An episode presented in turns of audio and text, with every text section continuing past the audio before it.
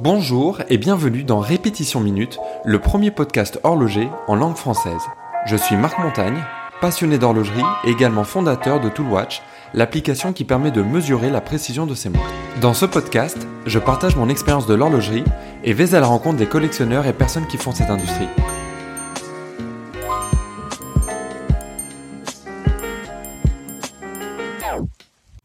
Bonjour à tous, je suis de nouveau avec euh, mon pote et collectionneur euh, Benny pour, euh, pour un nouvel épisode. Bienvenue à toi Benny. Hello Marc. Et alors aujourd'hui on a encore un, un, nouveau débat horloger, comme souvent entre nous. Je te laisse introduire le sujet. Alors, on avait pensé que ce serait intéressant de discuter de ce qu'on appelle aujourd'hui les montres néo-vintage. Ouais ou du style rétro-contemporain. Ouais.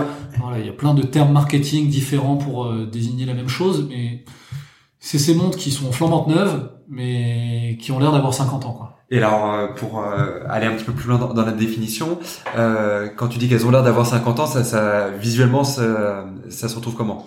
Alors, la première chose, c'est les codes du design. Hein. Ouais. on revient, par exemple, à des aiguilles bleuies, des designs euh, où on va voir les, les cadrans qui sont plus blancs ou qui sont plus éclatants euh, de blanc. Il y a un côté crème sur les cadrans, sur les couleurs des, différents cadrans.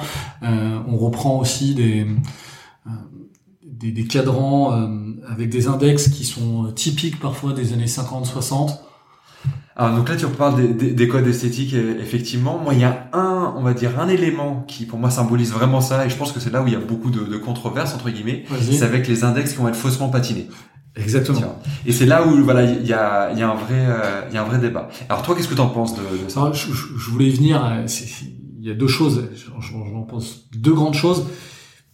Moi je dois dire que en termes de design, j'adore, ouais. parce que ça rend hommage en fait à des montres qui, en termes de, de design horloger, euh, étaient plus canon que jamais. Mm.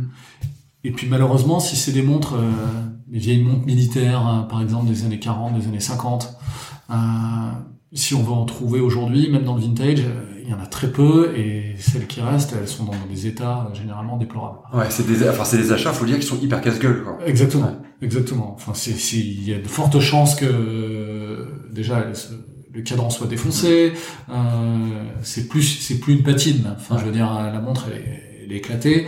Et puis euh, au niveau du les couronnes sont pas d'origine, le mouvement il est bidouillé, on sait pas Exactement, on se retrouve avec des Frankenstein. Et puis si on a même un truc d'origine enfin la montre ne fonctionnera pas quoi. Enfin, c'est quand même dommage d'avoir une montre euh, qu'on peut pas utiliser, qu'on peut pas porter comme comme une montre fonctionnelle. Donc je dois dire que c'est une super idée. Euh, c'est une mode que j'accueille euh, véritablement avec enthousiasme, puisque ça donne des très beaux trucs. Hein, euh, chez Hamilton, la Kaki Field Mechanical. Euh. Ah ça c'est le bon exemple, tu vois. C'est euh, selon moi c'est le bon exemple de la montre qui est qui a ce look effectivement vintage etc. Mais qui est très sympa, qui plaît, qui a, qui a la mode aujourd'hui, tu peux pas le nier. Euh, mais qui à la fois aujourd'hui, bah t'as une vraie montre moderne, c'est-à-dire que euh, t'as un mouvement de qualité, euh, t'as un stop seconde. Ouais. Euh, enfin voilà, t'as des anti-chocs, etc. Peut-être même anti-magnétiques. Enfin voilà, pas mal de, de choses sympas euh, en termes techniques sur une montre qui de mémoire est euh, aux alentours de 500 euros, voire même peut-être moins. Exactement. C'est dur de faire franchement mieux, quoi. Donc. Euh... Ah, la montre est top. Et puis c'est bien vu. Hein, c'est ce qui est ce qui est génial aussi avec ce néo vintage. Euh, parce qu'on pourrait dire, alors pourquoi, pourquoi ne pas aller sur les vintage Déjà, je disais, la première raison, c'est que les montres véritablement vintage, elles sont défoncées. Mm. Et puis, c'est quand même vachement bien d'avoir la, la technologie, la mise à jour technologique horlogère d'aujourd'hui, avoir des boîtes plus grosses, avoir un stop seconde, avoir quelque chose qui, euh, qui fonctionne, qui est beaucoup plus précis. Et ça me fait penser à une discussion qu'on avait euh, tout à l'heure à table quand on déjeunait, parce qu'on parle aussi de montres, enfin toujours de montres. Exact. On parlait de la, la 806, euh, la Navitamer chez Breitling, puis tu me disais que ça, ça c'était une montre que tu aimerais bien avoir, ce à quoi je te répondais, bah, le problème c'est qu'aujourd'hui tu les regardes, elles sont toutes dégueulasses. Tu vois les, les, les cadrans, elles sont toutes défoncées, piquées de partout. Euh, et c'est pas patiné selon moi. C'est vraiment, euh, euh, c'est pas une jolie patine homogène, uniforme, non, etc. C'est des montres qui, selon mes critères en tout cas, sont, sont abîmées. Et pour trouver un très beau modèle, bah, c'est hyper hyper compliqué. Et c'est un modèle qui a été réédité, je pense, il y a un an ou quelque chose comme ça. Exactement. Et euh, par Breitling. Et euh, une réédition qui est hyper fidèle à l'original. Moi, j'aime beaucoup. La réédition, j'ai trouvé essayé aussi, je l'avais trouvé très chouette. Je trouve canon. Peu de choses à dire sur cette réédition. Je l'ai essayé pareil. Hyper canon. Après, bon, euh, c'est le prix. Euh, sous prétexte que c'est une réédition et que ça coûte, euh, euh je veux dire, ça, c'est un véritable hommage en fait à, la plus belle des Navitimers, euh, les, les 806, vraiment les vieilles. je crois que le prix, il était, il était assez élevé, hein, pas loin de 8000 francs, quelque chose comme ça. Mais ça reste moins cher qu'une des Hein. Tout à fait. Qui reste un chrono acier aussi. Bon, qui est acier sur acier, donc ça reste différent. Après, ça, je pense que c'est un autre débat et qu'il faudra qu'on aille sur une discussion euh, véritablement sur un prochain épisode du podcast. Euh, comment expliquer ces écarts de prix, par exemple, sur les, les, montres qui sont identiques. Positionnement, ça. Voilà, positionnement. Et ça, c'est toute une autre discussion. Donc, euh, c'est super bon exemple, la 806, euh, la vieille, enfin, l'ancêtre de la vieille Navitimer sur une vintage, ça va être compliqué. Sur la réédition, si on aime le look et qu'on veut avoir quelque chose de parfaitement fonctionnel et qui, qui, est, qui, qui, est parfait. Et qui est juste plus beau, faut, faut dire ce qui est. À, moins d'avoir un modèle vraiment de qualité musée, euh, tu auras forcément quelque chose qui sera, euh, bah, qui sera euh, abîmé, quoi, tout simplement, malheureusement, parce que c'est une montre qui est, qui est magnifique, quoi. en plus, ce qui est génial, c'est que voilà, on, sur une réédition, euh, on a le même design, on a généralement des boîtes un peu plus grosses euh, pour coller avec les, les, les standards actuels. On a un mouvement qui va être beaucoup plus précis et qui va qui, qui va mieux tourner. On a une glace saphir. C'est vrai. Hyper important. Ouais. Parce que quand même sur ces sur ce modèle-là, sur les vieilles montres militaires, c'est tout avec des plexis. Euh, si on porte une montre normalement, sans la porter tous les jours, mais la porter régulièrement, le plexi, il se défonce au bout de deux ans. Hein. C'est, euh, faut, faut les changer véritablement ils sont, ils, vont finir par se rayer. Donc, et euh, puis t'as les, enfin le saphir côté mouvement aussi pour voir le mouvement. Exactement. Alors pas sur toutes, pas sur toutes les rééditions, mais euh, tu peux être sûr que les montres d'époque tu les avais pas, ça s'est réglé. Et ce, qui, ce qui, est super aussi, parce que sur ces montres-là, il y en a, il y en a plein qui, qui sont canons. Et à, l'époque, on, on, pouvait, on pouvait pas voir le mouvement qui est quand même une, une des parties les plus sexy de la montre. Donc euh, c'est là où ce rétro contemporain, ce néo vintage, où on marie le meilleur des deux mondes en fait, des deux époques. Quoi. Mais t'as un vrai changement aussi qui était que de dire qu'à l'époque, bah, le mouvement il était là euh, parce que il n'y avait pas d'autre alternative. Et maintenant, finalement, on n'a pas besoin de montre euh, et euh, on est que sur le côté plus artistique, etc. Et euh, le plaisir à proprement parler. Et donc là, il y a un intérêt à montrer le mouvement, alors qu'avant c'était vraiment quelque chose d'hyper fonctionnel, même si c'était décoré, magnifique, tout ce qu'on veut. Mais euh, ce que je veux dire, c'est qu'aujourd'hui, tu portes une montre pour le plaisir de la porter. Alors qu'à l'époque, tu, tu c'était purement, purement fonctionnel. Et, et, donc, pour revenir sur ces, euh, ces rééditions, ces néo-vintage, ce rétro-contemporain, euh, j'aime beaucoup, euh, surtout ce qui est les montres militaires, c'est chez Hamilton, chez euh, Tissot, il y a des trucs sympas, chez Longines, il y a des trucs très sympas aussi. Zenith a fait des très belles rééditions de montres un peu iconiques, sport, leur chrono, là, euh, qui est une forme euh, les A384, 386 exactement, 386 tout ça, qui sont mi-tonneaux, mi-carrés, euh, très très graphiques. C'est hyper sympa. Euh, Taguer fait aussi euh, à sortir les, chronos, les Otavia, exactement.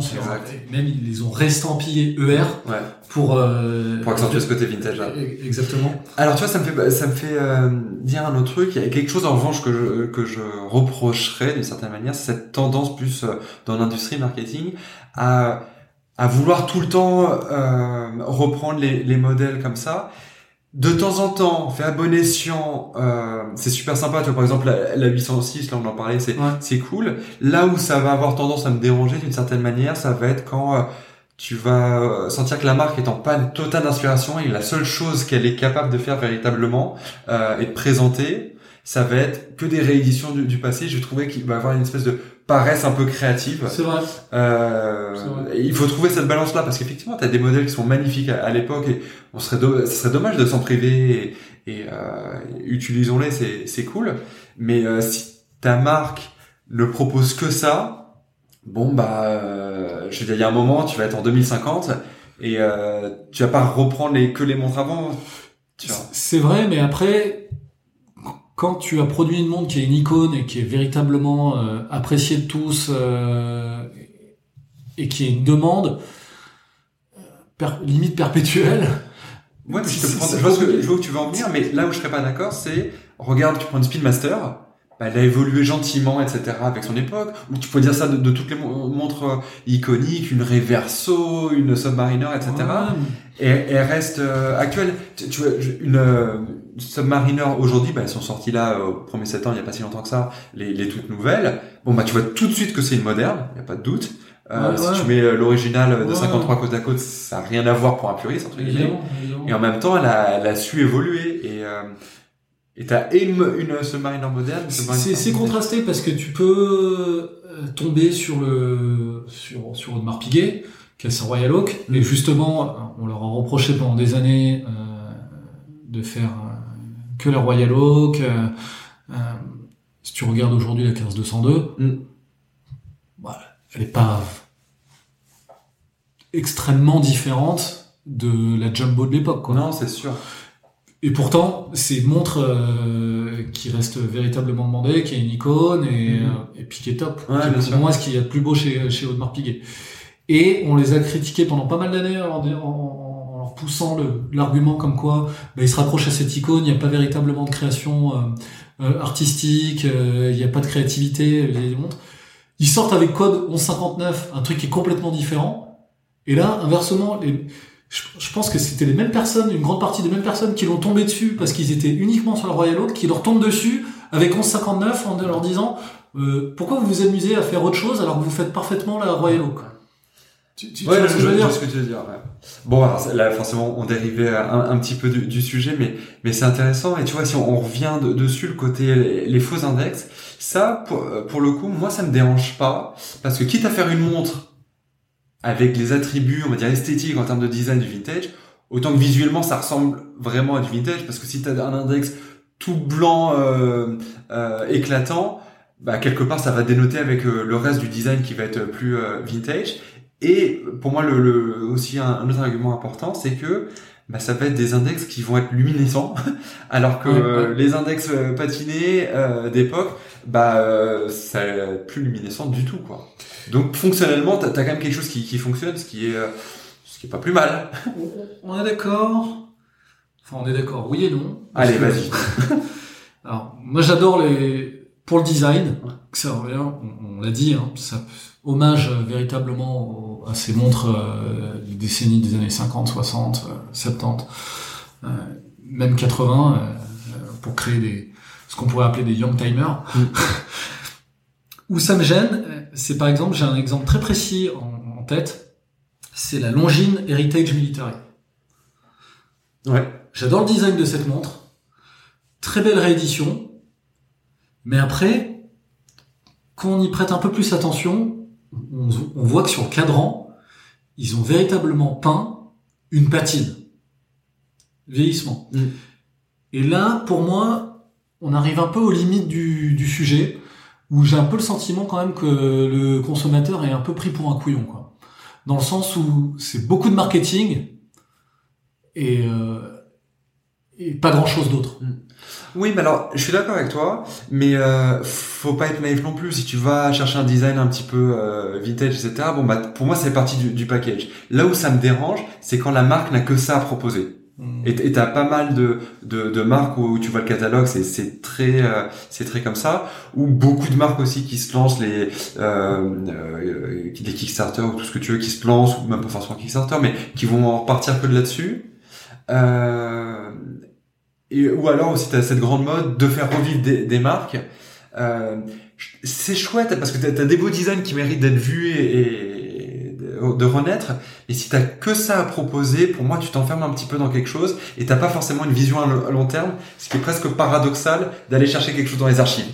Ouais, c'est vrai, c'est vrai, mais c'est un point encore différent que je vais exprimer, c'est que les fausses patines. Ouais. Les fausses patines, le vieillissement qui est fait de manière propre. tout à l'heure, ouais. J'ai quand même énormément de mal. Mais voilà, et moi, mon point, c'était de dire, ça me dérange pas plus que ça, dans le sens où visuellement ça va avec le reste du design et techniquement c'est euh, du Luminova qui va être euh, avec une autre couleur donc au moins ça va pouvoir euh, euh jouer son truc tu vois. et tu parlais toi tout à l'heure des le fait l'argument d'avoir des montres avec des technologies un petit peu plus modernes bah ça veut dire que tu as aussi tes index qui sont luminescents et qui, tiennent qui, qui renvoient oui, la lumière les index sont luminescents Vraiment, je, je t'encourage à les regarder et ceux qui nous écoutent aussi, pareil, cette, cette Longines Heritage Military. Ouais. Pour, pour, voir véritablement, ils verront, il y a des points qui sont marqués, en fait, une fausse patine vraiment qui, qui, est peinte directement sur le cadran. Ouais, J'ai peut-être pas bien en tête, je regarde. Et, et, moi, ça me gêne beaucoup. C'est c'est comme les gens qui achètent euh, un jean neuf qui est troué. Ouais. Il y a ce genre de délire là. C'est c'est du vieil. C'est je veux dire, c'est une patine. C'est trop artificiel pour toi. Enfin, c'est l'usage qui est fait qui, qui est fait proprement en plus quoi. C'est artificiel et, et ouais pour moi psychologiquement ça me pose ça me pose beaucoup de soucis quoi.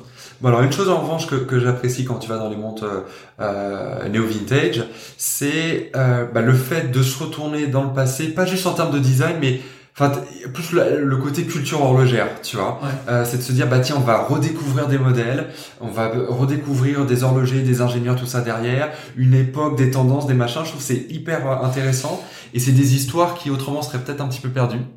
Et euh, je trouve que bah, voilà, l'exercice permet euh, ça. Totalement d'accord et ça c'est super quand on va remettre à l'honneur une montre en particulier, comme tu dis, un ingénieur, un concepteur, une complication aussi, ce qui est top.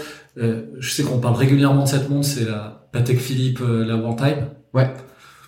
Bah, la manière dont ils la font aujourd'hui. Oui, c'est les travaux de Louis Cotier de l'époque, c'est vrai. Exactement, c'est quasi une réédition et euh, c'est vraiment mettre de la lumière et mettre à l'honneur un style, euh, une complication et un concepteur de l'époque. Quoi. Ouais, complètement. Et puis un autre euh, avantage un petit peu euh, euh, effet indirect que, que j'apprécie, c'est le côté bah, qui dit montre euh, euh rétro contemporaine vintage que tu veux, dit vintage, dit diamètre plus petit. Et je pense que ça accompagne un petit peu cette tendance de fond qu'on a de revenir vers des diamètres un petit peu plus contenus.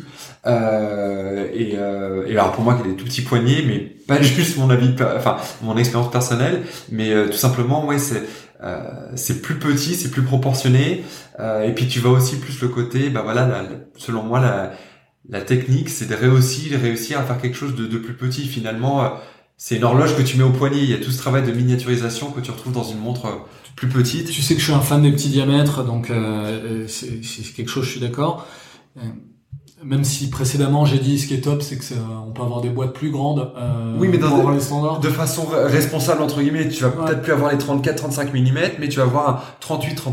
Ouais, c'est top. Qui est le meilleur des deux mondes en fait, tu vois. Après, t'as le problème aussi inverse. C'est des mecs qui font du rétro contemporain, mais sur des boîtes euh, qui sont euh, énormes. T'as un exemple en tête? Euh, bah, je pensais pas la réédition euh, Breitling, mais le Navi Timer là, il y a encore quelques années. Ah oui, mais alors là pour moi, on n'est pas tout à fait dedans. C'est vraiment l'évolution normale du, du modèle. C'est comme euh, Rolex qui fait évoluer sa Submariner. Ouais. un petit peu plus large, la lumière céramique, ce que tu veux. Mais euh, c'est comme il n'y a pas une, ambition de faire du néo, tu vois. Non, il n'y a pas une ambition de faire du néo vintage, mais c'est aussi euh, une, une des grosses critiques, c'est que parfois tu avais une icône, euh, tu veux la garder. Est-ce que tu la dénatures pas quand tu grossis? Ouais, c'est un des mots de notre temps, hein, l'obésité, quoi. Enfin, bah, vraiment, euh, on les voit, hein, et c'est les critiques qu'on fait sur des Porsche, par exemple, les nouvelles 911, elles sont toujours plus grosses, alors que euh, les 911 euh, à l'époque, elles sont plus fines, c'est pas le, même rapport poids-puissance, c'était beaucoup plus intéressant. Mm. On pourrait faire cette, ce parallèle-là avec l'horlogerie. Mm. parfois, où tu as des, des icônes horlogères qui sont top, et elles passent leur temps à grossir. Quoi. Complètement. Et puis bon, voilà, un autre euh, point positif, c'est que souvent ces montres-là, j'ai l'impression que ça s'adresse plus à, à, des collectionneurs débutants. Ouais. Euh, enfin, débutants sans connotation négative, mais tu vois, le primo accédant, on va dire. Et euh, parce que bah, c'est une bonne porte d'entrée, c'est une histoire qui est facile à, à, raconter, qui permet voilà de, de se plonger dedans. Et je pense que ça contribue pas mal, euh, euh, bah voilà, enfin une porte d'entrée dans l'horlogerie. Tout à fait, parce que le vintage, c'est quand même pas pour les débutants, quoi. Bah c'est hyper casse-gueule. C'est hyper casse-gueule. C'est compliqué de mettre beaucoup d'argent dans une montre qui va pas être fonctionnelle. Qui... Alors, elles sont pas toutes évidemment, heureusement, mais euh, au-delà de ça, c'est pas juste la fonctionnalité, mais il faut connaître. Ouais. Tu vois, je veux dire, faut juste, faut connaître euh, les bonnes références, s'assurer que euh, tout va bien ensemble, que, tout est d'origine. C'est compliqué. Puis quand bien même elle serait pas fonctionnelle, bah, c'est pas bien grave dans le sens où ça se répare, mais il faut le faire réparer par la bonne personne. Il faut savoir euh, auprès de qui s'adresser. C'est un sacré budget. Ça dépend. Ça, ça, peut être que généralement quand même si en Suisse, si on veut le faire proprement, ça devient tout de suite un sacré budget. On en avait parlé, je pense, dans un autre euh, épisode. Tu vois, si tu prends une, une Datejust, euh, d'époque parce que c'est sympa. Je, je, je, le disais dans, dans un épisode que c'était l'épisode 39, il me semble que c'était bah voilà le la parfaitement pour débuter dans le vintage parce que tu vas euh, l'année de naissance il y a le petit exactement et puis tu vas chercher tout. Tu dis bah tiens je suis né telle année je regarde le, que le bracelet matche bien que le cadran soit enfin tout ça bien. Et finalement à faire euh, réviser c'est pas plus cher qu'une Dayjust actuelle. C'est vrai. Tu vois. Non, mais ça, c'est vrai. Euh, d'ailleurs dépêchez-vous sur le Dayjust parce que depuis le temps qu'on en parle ça monte. ouais. ça monte. Et bientôt euh, je serais pas surpris que des vintage elles se retrouvent plus chères euh, qu'une Dayjust neuve en fait. Donc, ça pourrait. Donc c'est euh, ça n'a rien à voir avec le sujet de euh, de l'épisode euh, du moment, mais je trouve que c'est un très bon c'est un très bon conseil, une très belle parenthèse, puis une belle manière de de clore le sujet. De, conclure. exactement. Dépêchez-vous, l'argent vous brûle les mains, achetez, achetez. voilà. Bah merci Benjamin, puis à bientôt pour, pour un nouvel épisode empli de sagesse comme, comme à chaque fois. À la prochaine. Merci d'avoir suivi ce podcast. Vous pourrez retrouver les notes de cet épisode sur répétitionminute.com. Vous pouvez également vous abonner au podcast Répétition Minute sur Apple Podcast, Spotify ou autre plateforme et laisser un avis sur iTunes si le podcast vous a plu. N'hésitez pas à partager ce podcast avec vos amis. C'est un joli cadeau et ça coûte moins cher qu'offrir une montre. Merci et à bientôt.